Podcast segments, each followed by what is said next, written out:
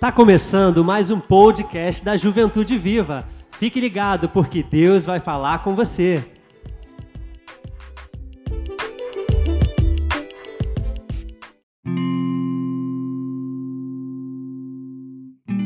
noite, gente. Para quem eu não falei ainda, queria dizer que é muito mais fácil cantar do que pregar. É, também tá difícil cantar, mas Deus tem colocado algo no coração da gente e nós esperamos que todos sejam ministrados e que sejam aqui a voz do Espírito Santo ou que vocês sintam Deus aqui nessa noite. Amém? Amém. Boa noite, pessoal.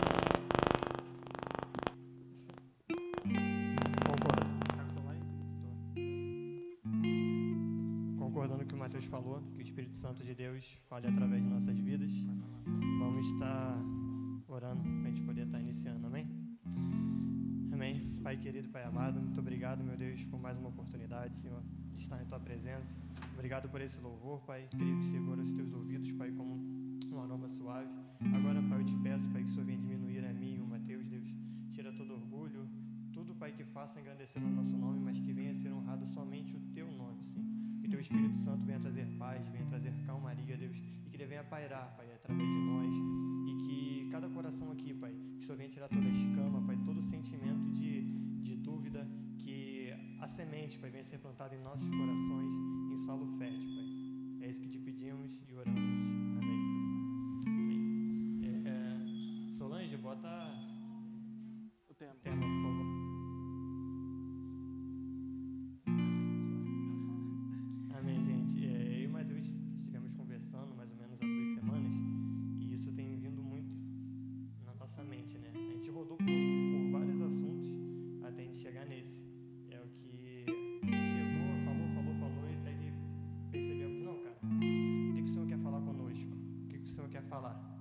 da nossa vida? O que, que a gente precisa ouvir?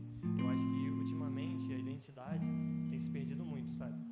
É, a gente queria perguntar para vocês, se alguém se dispor, tiver coragem, de falar o que, que seria identidade. Alguém quer falar? Se não falar, eu vou escolher. Mentira. Alguém se disponibiliza a falar o que seria identidade? Para você, sua opinião, ninguém vai ser julgado. Alguém? Michel? Isabela? Calma, gente. Muita gente para falar. É, Bom, identidade. Identidade nada mais, nada menos do que para aqui, pelo menos no Brasil, não pesquisei em outra língua, identidade seria esse documento. É, aqui diz, é, aqui pelo menos no meu, tá o número da minha identidade, o meu CPF, a data de fabricação, que é minha emissão, é o nome do meu pai, da minha mãe e a cidade onde eu nasci. A identidade, muita gente confunde com personalidade. A personalidade, ela é algo que vai mais por parte da psicologia. É como se fosse lá quando a gente faz aquele cursinho de informática, a gente aprende o que é hardware e o que é software.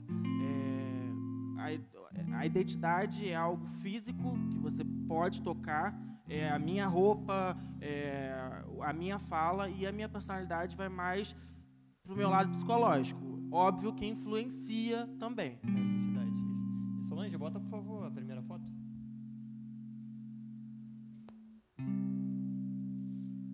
Acho que é o primeiro slide. Primeiro slide, no caso, perdão. Sobre o que é identidade.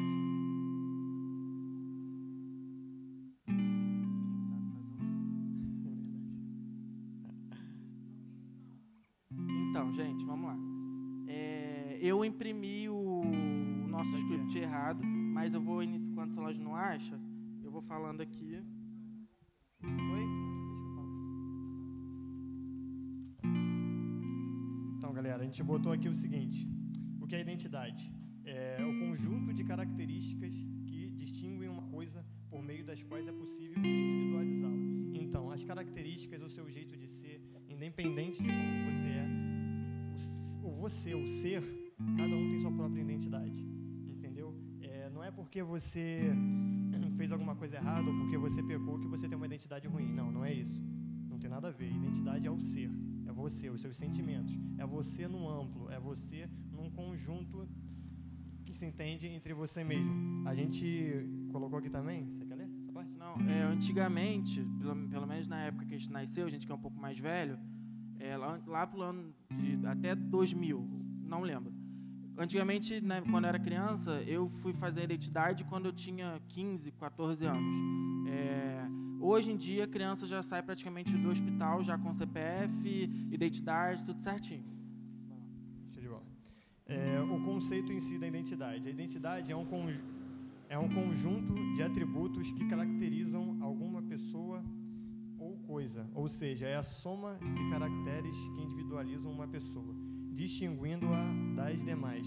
Então, não existe ninguém com a mesma identidade que a sua. Deus fez, cada um do seu jeito, cada um com suas características, cada um com a sua identidade. E desde o ventre da nossa mãe, porque Ele nos escolheu. Conseguiu isso? É, eu pesquisei também sobre conceito da identidade, o que é identidade para psicologia. Diz assim: pode-se designar num sentido lato, a identidade pelo desenvolvimento sentido daquilo que se é, ou seja, do caráter do, do que é único. É, este termo remete para a identidade individual, pessoal ou de cada indivíduo. É basicamente tudo aquilo que a gente já falou. É... Lá, rapidinho. E lato, gente, no significado lato, é um sentido amplo, para poder, mais uma vez, estar complementando o que nós somos, tudo que nós temos, se torna a nossa identidade. Foi. Foi valeu. Aí, nada. É, a gente queria pedir a vocês que abrissem Salmos 51, do 5 ao 6.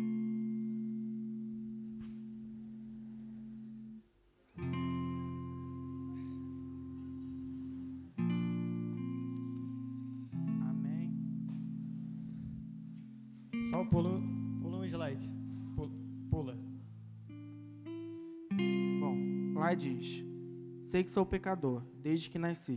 Sim, desde que me concedeu minha mãe. Sei que desejas a minha ver, a, sei que desejas ver no, no íntimo e no coração me ensinas a sabedoria. Bem, deixa eu ler aqui também para poder raciocinar aqui. Sei que sou pecador desde que nasci. Sim, desde que me concebeu a minha mãe. Sei que desejas a ver no íntimo e no meu coração me ensinas a sabedoria. Esse pedaço, esse versículo é da história de Davi. Quando Davi pecou, né? É, ele viu Betseba tomando banho e desejou o corpo dela, acabou. Enfim, acho que todo mundo conhece essa, essa, essa história. E nesse versículo 51 fala mais sobre ele, sobre como ele está lamentando, como ele está reconhecendo o seu próprio erro. E, e aqui ele diz que ele sabe que ele é pecador, desde que nasceu, independente se a gente tem a nossa identidade desde quando nasceu, nós ainda somos pecadores, até aceitarmos Jesus. É, não é porque gente, nós nascemos pecadores que nós não possuímos uma identidade.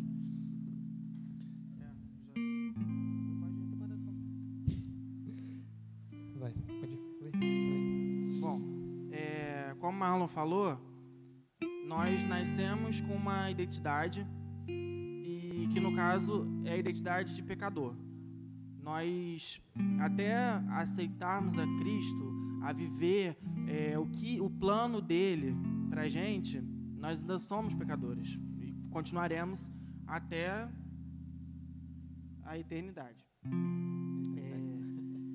É, é então, é, o que a gente queria perguntar para vocês era o que, o que é ser um jovem cristão hoje? Por que ser cristão hoje, 2020? Por que, que eu estaria aqui na, na, na, juventude, sábado à noite, sendo que temos tantas opções de, fazer né, no bairro, não hoje por conta da pandemia, mas temos tantas coisas é, que nos tiram dessa presença de estar presentes aqui na igreja. É, viaja um pouquinho com a gente. Pensa, onde você poderia estar agora? Mais ou menos. Num lugar confortável, com amigos ou sem amigos, porque em meia quarentena, mesmo assim a gente se vê, não consegue ficar Mas o que você estaria fazendo hoje? Estaria jogando um Uno, uma imagem em ação, um, vendo uma Netflix ou saindo para lanchar em qualquer esquina? Por que ser cristão? Por que estar na igreja? É... slide, por favor, só para ver qual é. Pula mais um, mais um. Aí, lá em Efésios 1, 4, é, pode abrir, por favor. Efésios 1, 4, por favor.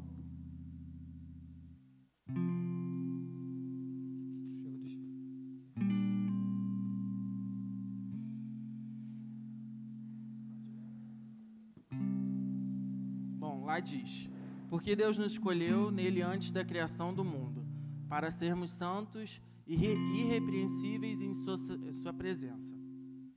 É, conforme foi falado, nós acabamos de falar aqui, é, desde o ventre da nossa mãe, o Senhor sabia, ele já tinha escrito toda a nossa história.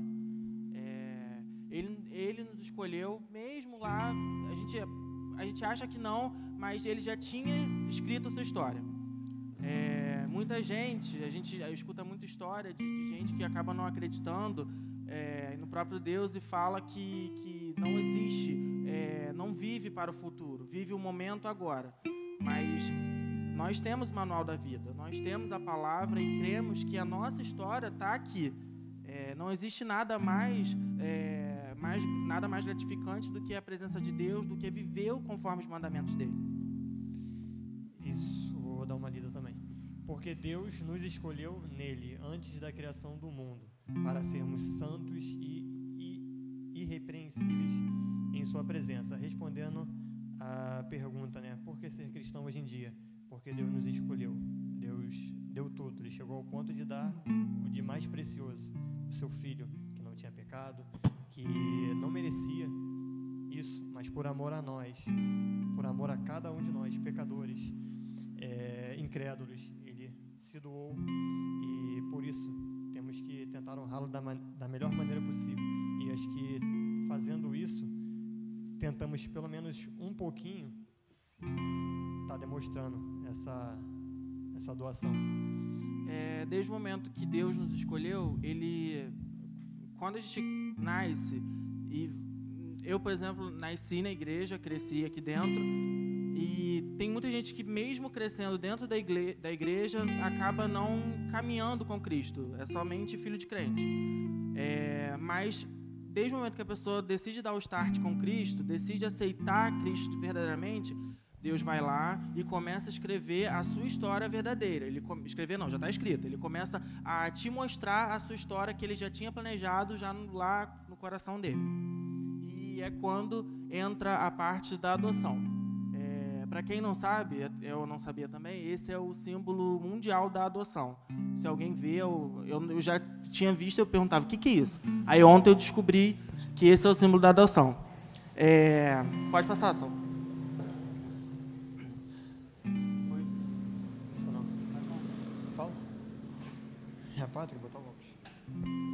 Bom, é, Salmo 51, de 1 a 6 ele fala basicamente da história do filho pródigo. Essa, essa, essa linguagem que está aqui é um pouco mais antiga do que a anterior que a gente leu. É, Só não, que aqui. É... Tá, beleza. Então, gente, em Salmo 51, do 1 ao 6, eu vou ler. Deus generoso em amor, preciso da tua graça. Deus imenso em misericórdia, apaga meu passado sujo. Leva minha culpa e purifica meus pecados. Sei que fui muito mal. Meus pecados ficam me olhando o tempo todo. Mas foi a ti que ofendi e viste tudo. Sabes a extensão da minha maldade, tens todos os fatos diante de ti. O que decidir, decidires ao meu respeito será justo. Andei desgarrado de ti por muito tempo. Eu estava no erro já antes de nascer. O que desejas é a verdade. De dentro para fora, entra em mim, então, e concede uma vida nova e verdadeira. É Aqui a gente vê, a gente voltou no caso lá em Davi, que para a gente poder começar a repensar, começar a repensar sobre a nossa identidade, a gente tem que reconhecer o nosso erro. Ele reconheceu que estava em pecado, ele reconheceu que foi contra os mandamentos do Senhor. Então ele ali ele começa a se entregar. E a palavra de Deus diz que ele não nega um coração quebrantado. Quebrantado para quem não sabe é fraco. É um coração mole. Por isso que a gente canta, quebranta-me, Senhor. para poder Deus amolecer, para ele vir com força e quebrantar o nosso coração. Esse versículo eu acabei confundindo, porque como eu, enfim, salvou errado e acabou imprimindo errado. E nós lemos ele lá no início, mas ele, essa linguagem ela é diferente da, da NVI que a gente leu aqui no início. É, ele eu, essa semana eu estava conversando com o Marlon e a gente acaba percebendo que, por mais que a gente leia ali a Bíblia uma, de uma a cinco vezes no dia, cada vez que, nós, que, que a gente for ler, cada vez vai ter um significado diferente, porque a palavra de Deus ela é renovável. Então, é, eu achei interessante colocar nas duas versões, porque na 1, ela tem um significado e ela se encaixou perfeitamente no que a gente estava falando lá atrás. Agora, nessa versão aqui da mensagem, ela falou totalmente diferente e induz aquilo, tudo, tudo aquilo que a gente tem para falar e o que a gente vai falar ainda. E ele, ele fala: Eu estava no erro já antes de nascer. O que desejas é a verdade, de dentro para fora. Entra em mim, então, e concebe uma vida nova e verdadeira. É, lá em João 1,12 diz o seguinte: não precisa abrir, não. João 12. Ó, mas a todos quantos o receberam, deu-lhes o poder de serem feitos filhos de Deus, a saber, aos que creem em seu nome. Então entra em concordância. Volta aí só, por favor. A gente entra em concordância, que ali ele se arrepende, está batendo a claridade da, da luz. Ali ele entra em concordância, porque ele estava no erro e deseja a verdade de dentro para fora. Então entra em mim. Então ele, ele chega ao ponto de reconhecer que para ele mudar para poder ele ser adotado, para ele poder receber Jesus, então ele precisa é, receber a Deus, ele precisa receber a Jesus. Porque quando Jesus veio e morreu na cruz por nós, nós fomos adotados por Deus. Foi ali, o preço foi pago, o preço da, da adoção foi pago. Então, independente do que façamos de agora em diante, continuamos sendo filhos se recebermos Ele em nosso coração. Amém. É, pode passar, Sal. É, vamos abrir lá em Salmos 27, 10. É, na verdade, acho que nem precisa abrir. Desculpa.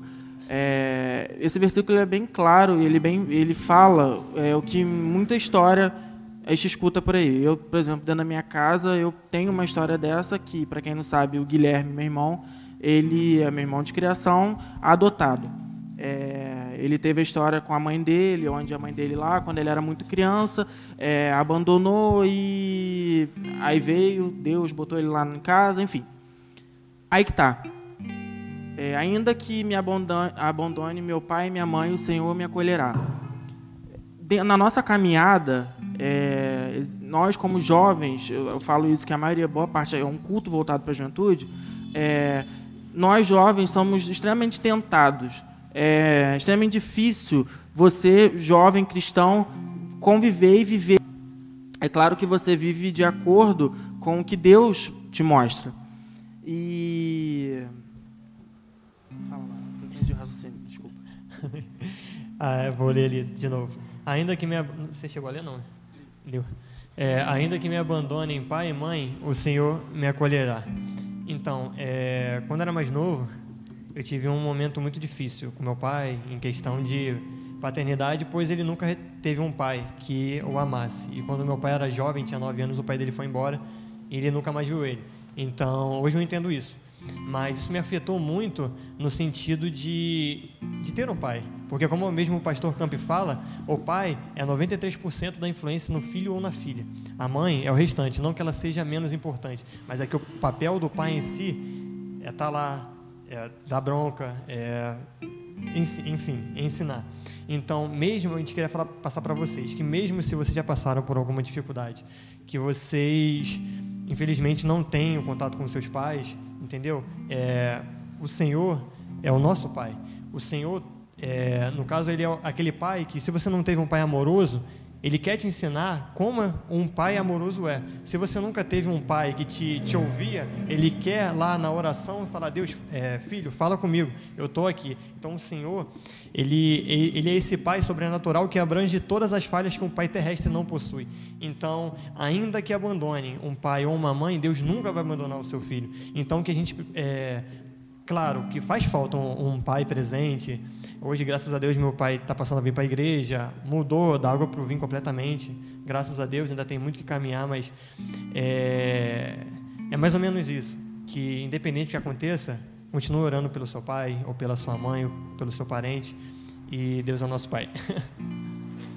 Bom, agora sim, Lucas é que fala sobre a história do filho pródigo. É... Todo mundo conhece, acho que é uma das histórias mais conhecidas, que principalmente que eu lembro de ter aprendido na escola dominical, é...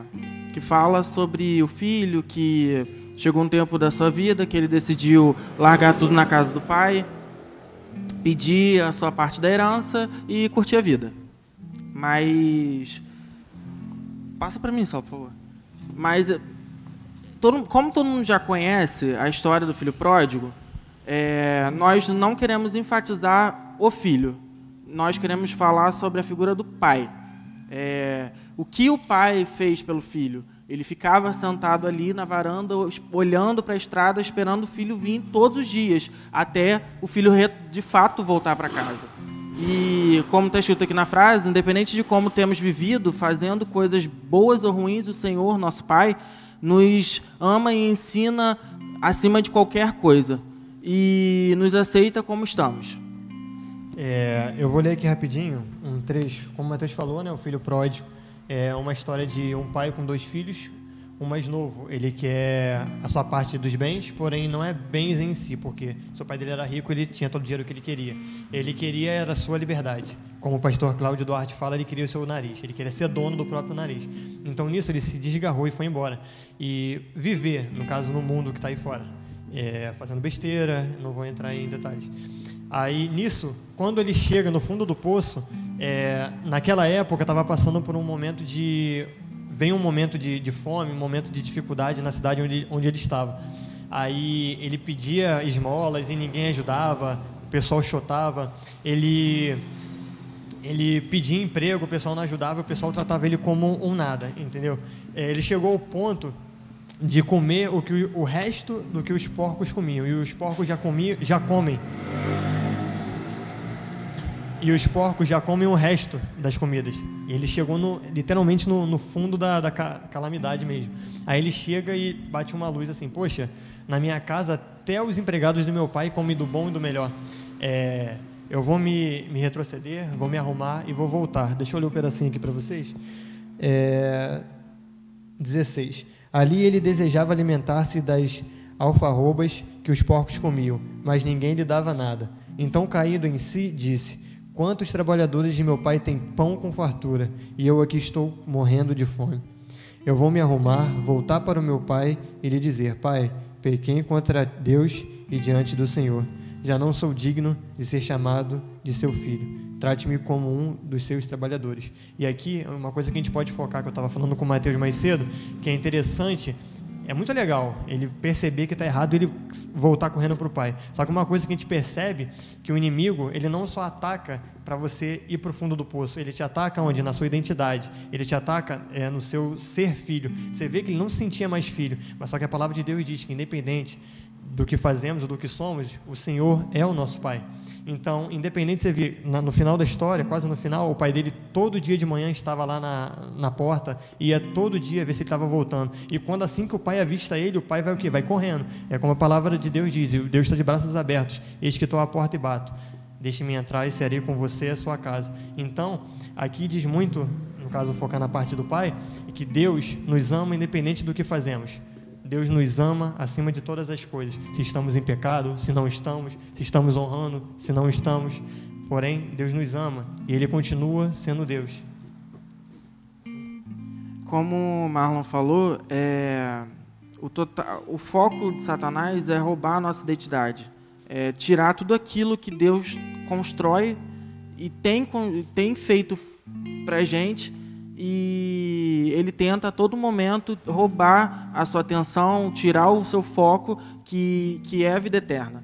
É, e o pai, ele, ele sabe que, que, que, por mais que Satanás tente, ele não vai conseguir. Mas é, será que a gente está verdadeiramente dando atenção às coisas que o filho faz ou que o pai vai fazer? Entendeu? É, e também Será que temos percebido?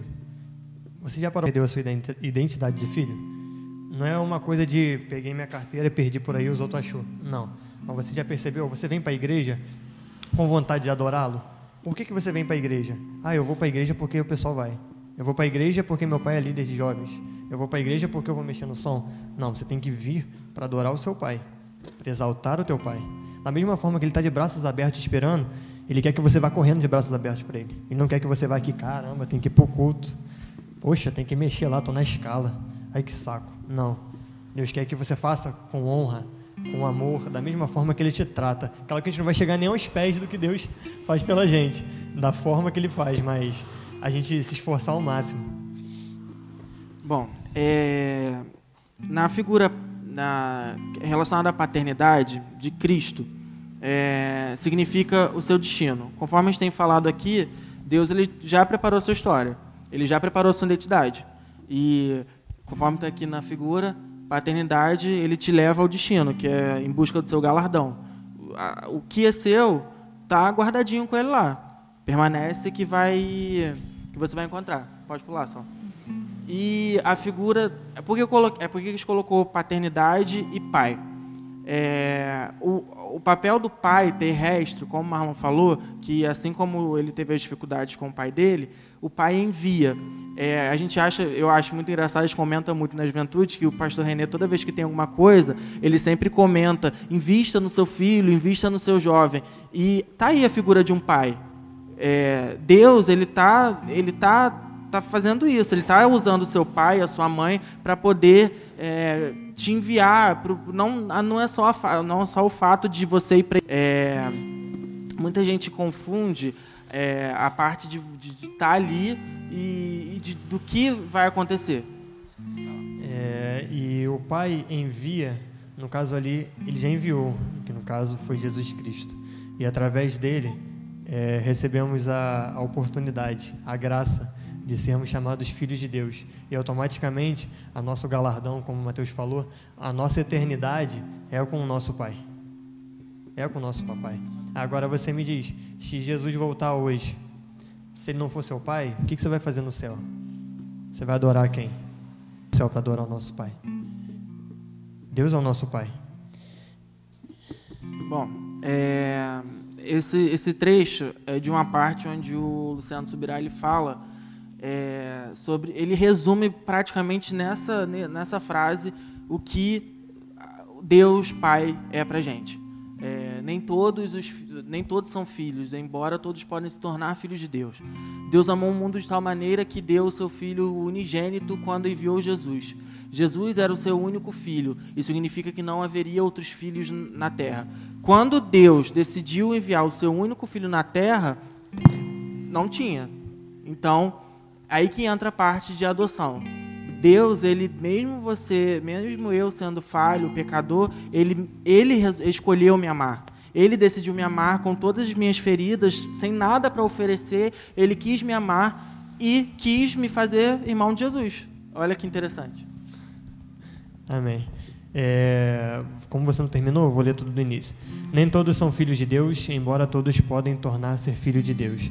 Deus amou o mundo de tal maneira que deu o seu Filho unigênito. Quando enviou Jesus, quando enviou Jesus, Jesus era o único filho. É, perdão, Jesus era o único filho. Isso significa que não havia outros filhos, mas através de Jesus, que entra no mundo como filho único, nós podemos nos tornar filho. É, muita gente hoje em dia tem um pai, mas não tem um pai.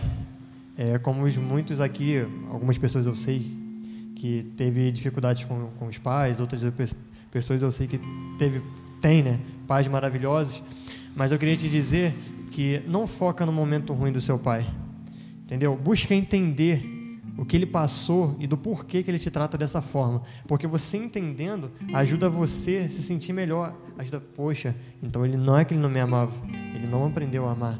Ele não aprendeu a me ouvir, ele não aprendeu a me orientar. Ele não aprendeu a me dar atenção porque ele nunca teve atenção. Mas o Senhor, o nosso Pai, que é o exemplo de tudo, ele está ali.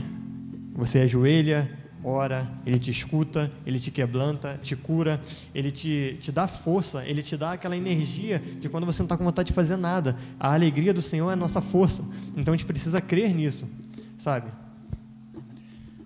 É, quando, quando a gente recebeu o, o convite de poder ministrar a palavra, é, eu pensei, o que, que a gente vai falar? O que que fala, o que, que, que eu vou falar lá? E quando eu, eu descobri que, que eu ia falar junto com o Marlon, aí a gente se reuniu e um olhou para a cara do outro e falou, e aí, o que, que a gente vai falar? É, eu acho que quando surgiu esse assunto, é, é evidente algo que Deus tem feito nas nossas vidas. É, eu, eu, pude compartilhar algo, ele compartilhou sobre as mudanças que, que nós estamos passando, mas mudanças positivas é, que Cristo tem feito nas nossas vidas.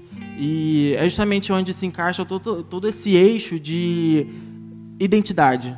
É, Deus ele tem mostrado e se, se, tem revelado de forma como Pai. É, a figura de Deus para mim tem sido muito forte, ele tem se revelado muito Pai para mim. E isso é maravilhoso, porque eu posso hoje reconhecer que eu sou filho, eu sou escolhido, assim como cada um que está aqui é. E não tem, não tem por que eu ficar, eu ficar procurando se eu sou filho, eu sou escolhido. Basta, lá em Coríntios, quando Paulo fala às igrejas, ele fala: basta você obedecer, basta obedecer. E é isso. É, Deus, você nasce, mesmo pecador, ele, ele te ama, ele te adotou, ele entregou a paternidade a você, ele te, ele te pegou como filho e colocou de, no seu colo e falou: Filho meu, filho amado. E não tem, não tem coisa mais linda, não tem, não tem. Na verdade, falta até palavras, desculpa, gente. Falta até palavras para poder descrever o que é isso. A magnitude de Cristo nas nossas vidas tem sido muito grande. É, nós, como jovens, cara, é muito lindo ver é, tudo isso que está acontecendo entre a gente. É, e tem uma frase que eu gosto muito, é que um pai que ama o seu filho, você nunca viu ele querer o mal para ele. Então é a mesma coisa a Deus. Um pai que ama o seu filho nunca quer o, o mal para ele. Então, independente se você está passando por um momento de dificuldade, a gente tem que falar, Deus, graça te dou. Se está acontecendo, é porque o Senhor está permitindo. Da mesma forma que um pai terrestre, o nosso pai, tal, te contradiz, te, te dá sermão. E Deus, às vezes, usa esses métodos de dificuldade para poder estar tá dando sermão. É o jeito dele, é o jeito de Deus fazer você crescer. Toda vez que a nossa fé é aprovada, ele dá uma chance de crescer. Se você quer crescer sem apanhar da vida, você não vai crescer. Porque é apanhando que Deus te levanta. Aí você aprende a lutar e vence aquilo, vem outra luta, você apanha, ou às vezes você ganha, porque com Deus podemos ganhar. Mas é a forma como Deus nos trata, é como Deus mostra o seu amor, que independente do que está acontecendo, nós sempre somos vencedores, porque mais, é, com o Senhor somos mais que vencedores, né? Em Romanos 8,15, pedir para vocês abrirem, por favor, rapidinho.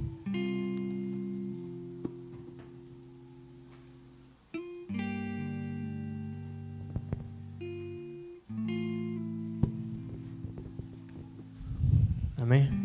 Vou ler aqui rapidinho pois vocês não receberam um espírito para novamente temer, mas receberam o espírito que os adota como filhos, por meio do qual clamamos: Abba, Pai. Se você acha que você não é amado pela sua família, ou se você acha que não é amado por ninguém, eu te falar que o amor do Senhor, ele preenche esse buraquinho no seu coração. Ele preenche esse vazio que você sente, que você não sabe de onde é, que você fica desesperado, ou às vezes só ignora, porque nunca some. Esse vazio só é preenchido pelo Espírito Santo. Esse vazio, a única pessoa que pode vir e transformar, mudar as coisas de lugar é o Espírito Santo. Então você tem que chegar, Deus, eis-me aqui, Pai. Muda, me ensina, me transforma, me transforma. E esse é o nosso Pai, maravilhoso, Jesus Cristo, Deus de toda a eternidade. Passa aí só, por favor. Que acabou, né? Bom, é... desculpem o contratempo, os contratempos, é... mas a gente tentou resumir basicamente muita coisa. É, o assunto de identidade, adoção e paternidade são assuntos extensos e bem longos e muito interessantes. Pesquisem sobre, é, mergulhem mais nesse assunto. É muito, eu, eu particularmente acho incrível. E fiquei bem feliz quando, quando a gente chegou a esse assunto, porque é algo que existe uma busca constante de identidade. É, existe uma aquela velha dúvida: quem sou eu? É, por que, que eu estou aqui? Por que, que, eu, que eu nasci? E a resposta é bem clara. É, eu te escolhi, filho amado. E não tem nada mais gratificante do que você, no momento de angústia, você poder abrir a Bíblia e, ou poder escutar, buscar, abrir, vir na igreja e poder escutar isso. Deus falando contigo. É, você é um escolhido, filho amado. É, é basicamente isso. É, e é isso que a gente queria estar trazendo para vocês. Como o Matheus falou, desculpa as coisas que aconteceram. Infelizmente, não deu para a gente poder estar imprimindo, aí ficou meio, meio zoado. Mas creio que foi bênção e que vocês venham entender que Deus é o nosso Pai. Independente do que aconteça, Ele continua nos amando. Que se você estiver passando por alguma coisa, ou que você estiver sentindo falta de alguma coisa, é normalmente quando temos um Pai presente, físico em nossas vidas, a gente vai correndo para o Pai e conta. Mas Deus está em todo momento. Você pode simplesmente fechar a porta do seu quarto, ajoelhar e falar: Deus, eu preciso conversar. Estou passando por isso, isso, isso. E mesmo que ele não responda na hora, ele vai responder porque aos nossos, aos nossos olhos parece que Deus vai chegar atrasado ou que está demorando. Mas Deus nunca chega atrasado, nunca demora. Ele chega sempre na hora dele, sempre no momento dele, porque Deus é perfeito. Tá, gente? Então, é, nós somos filhos. A nossa identidade é sermos filhos. Estamos aqui para adorar o nosso Pai. E temos um Pai que nos ama. Temos que tomar posse disso. Amém? Amém. É, gostaria de convidar agora os músicos.